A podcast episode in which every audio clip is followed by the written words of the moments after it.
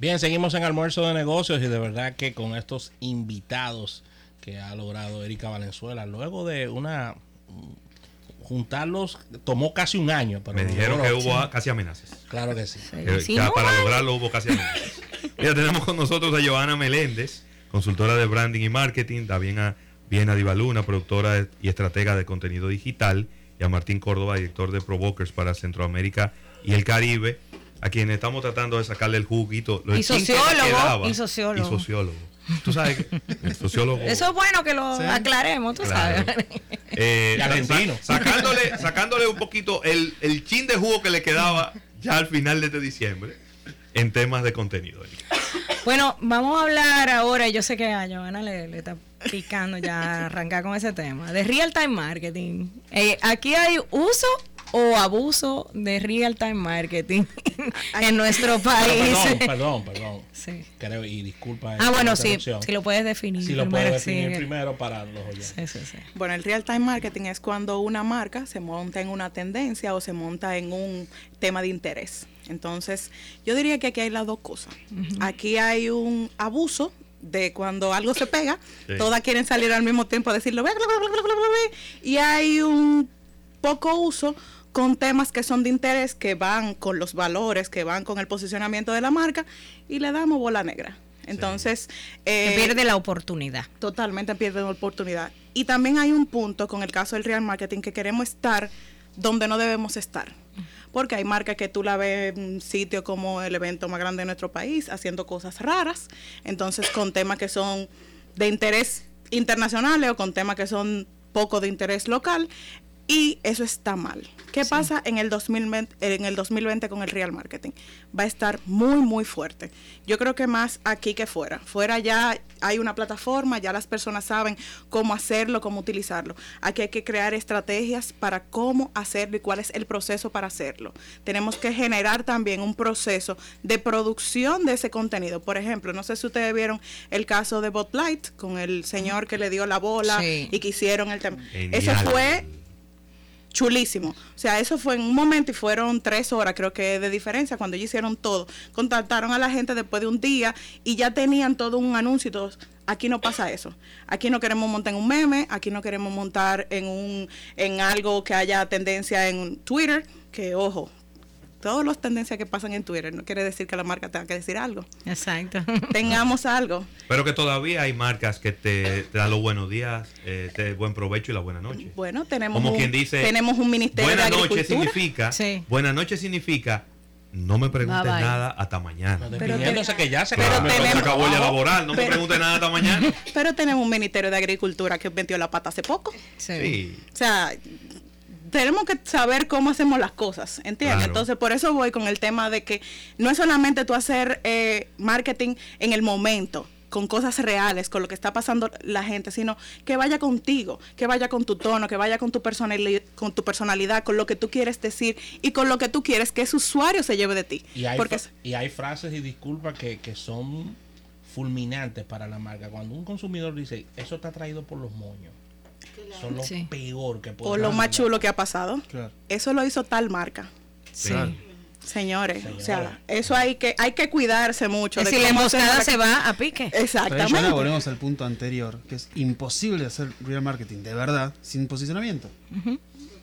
ese es el punto, porque, y es donde hablamos antes, que la creatividad nunca puede estar por encima de la estrategia. Tiene que estar al servicio de la estrategia. Y si tu idea es fantástica, pero no responde al posicionamiento, no la hagas. Se guarda y lo usas cuando signifique. Ahora, si no tengo posicionamiento, lo que va a mandar es que mi idea es fantástica. Sí. Quizá mi idea no tiene nada que ver con lo que yo quiero que mi marca construya. Igual que el gallo loqueo de voy a ver cuál es el tema tendencia de Twitter eh, y, voy a lanzar algo. O sea, ese no es el punto. Y, algo que pasa con, con el real marketing es que cuando se vuelve predecible, pierde ah, la chulería. Exacto. Entonces, hay personas y marcas que abusan de eso a un grado que ya tú, tú lo estás esperando. Tú dices, no, ahora viene con la oferta de tal cosa, porque ya tú en tu cabeza, tú lo estás esperando. Entonces, yo pienso que aunque va a seguir eh, este año y más adelante, lo que hay que plantearse es ¿Cómo yo le saco provecho más de un meme o un simple mensaje de una oferta, además? Y ahí volvemos a lo que decía Martín, el posicionamiento. O sea, no está mal, pero hay que replanteárselo. Y no todas las marcas tienen que hablar del mismo tema. O sea, la, la marca tiene que también reconocer cuando, mira, puede estar lo más viral posible, pero a mí no me interesa. A mí no me interesa hacer conversación eh, en, en ese tono o con esa eh, situación. Y para eso tú tienes que conocerlo muy bien. Y, y, por ejemplo, es, es, es posible que tú seas una marca bre- meme, tú te diste esa licencia en, en tal plataforma.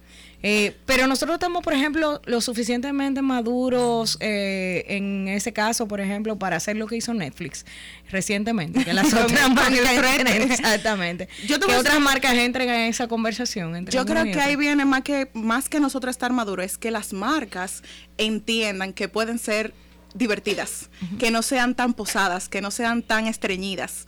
¿Por qué? Porque muchas veces el tema de que nosotros queremos tener una posición o una pose, no, eh, tal gente está haciendo tal cosa, eso no nos deja a nosotros interactuar con otras marcas, interactuar con unos perfiles, interactuar con gente que está creando tendencia porque simplemente no sabemos cómo hacerlo. El caso de Netflix fue porque fue chulo, fue una pregunta doble, medio doble sentido y que la gente le dio mucho, muchas posibilidades y las marcas aprovecharon. Pero ellos se metieron en la conversación en el mismo thread. Entonces, ¿qué pasa? Cuando tú tienes eso, la marca se está dando la licencia de ser divertida. No está, no está poniendo su contenido por encima de lo que está pasando, sino que está poniendo su posicionamiento. Fíjate que como la- cada marca contestó, fue literalmente con su Con su posicionamiento. posicionamiento, así ¿Entiendes? es. Entonces, en el caso de aquí, yo creo que hay un tema de que tú tienes el, el, eh, el tema que está ahora mismo en carpeta. Entonces tú tienes que saber cómo lo vas a aprovechar. Y tú tienes que hacer una reunión rápida con tu agencia o con tu, o con tu creativo, quien, quien sea. ¿Qué es lo que podemos hacer? ¿Ustedes creen que vamos con eso? Nuestra marca va con eso y hacerte estas preguntas primero, antes de tú salir con cualquier barra basada. ¿Entiendes? Entonces, primero que todo, veamos qué está pasando. Después va conmigo y después tú decides qué vas a hacer. Bueno, para contestar la pregunta de si estamos preparados, yo pienso que todavía el mercado dominicano no está preparado. Probablemente 2020 sea un año de quiebre de nuevos eh, razonamientos que hagan los clientes, pero no creo que van a empezar Tan ya eh, tan rápido a tomar esa postura.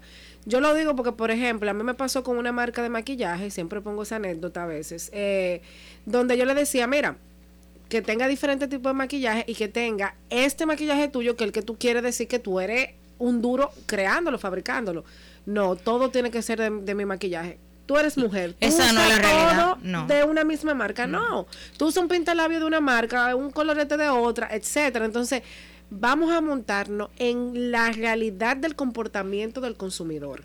Cuando siempre queremos que todo sea brandeado, que aunque no aparezca el logo, aparezcan todos los 500 productos de, O el sea, o el color. Entonces, estamos perdiendo esa oportunidad de ver cómo realmente se comporta el usuario y cómo le sacamos partido a eso Y estamos ahogando al usuario. y estamos ahogando al usuario. Entonces, yo pienso que no creo que va a cambiar, pero sí puede ser que este año 2020 em, muchas marcas empiecen a tomar ese pensamiento de vamos a cambiar un poquito, vamos a ser menos posado, más O flexible, sea que etcétera. Yo, yo creo que, o por lo menos de mi experiencia, si nos pasan muchas marcas, ya estamos empezando a tener esas discusiones y a trabajar después de muchos años de pelearlo.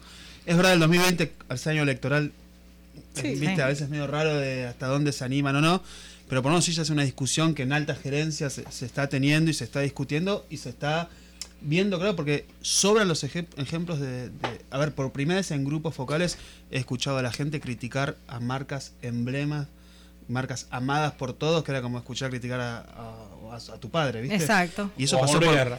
Claro, y Sí, pa- claro. o a Maradona, ¿viste? Pasó por primera vez Sí. este año. Sí. Y lo vieron la gente Sí. de la marca. Entonces eso es como decir, bueno, veníamos hablando de esto, porque hay otra cosa de que muchas de estas cosas ya pasaron antes en otros mercados, Sí. en la economía de las empresas. ¿No? Digo, la, la realidad también es que las cosas más o menos se van repitiendo en los distintos mercados. El- y primero el- pasa en Japón, en Alemania, después pasa quizá en Brasil y después pasa acá. Y el consumidor te castiga. Y te castiga de una vez. Y ahí vengo con el tema que yo digo que es mi nicho. El tema de las pequeñas marcas tienen mucha oportunidad en real marketing. Sí. O sea, el, las pequeñas marcas tienen la licencia que no tienen las grandes.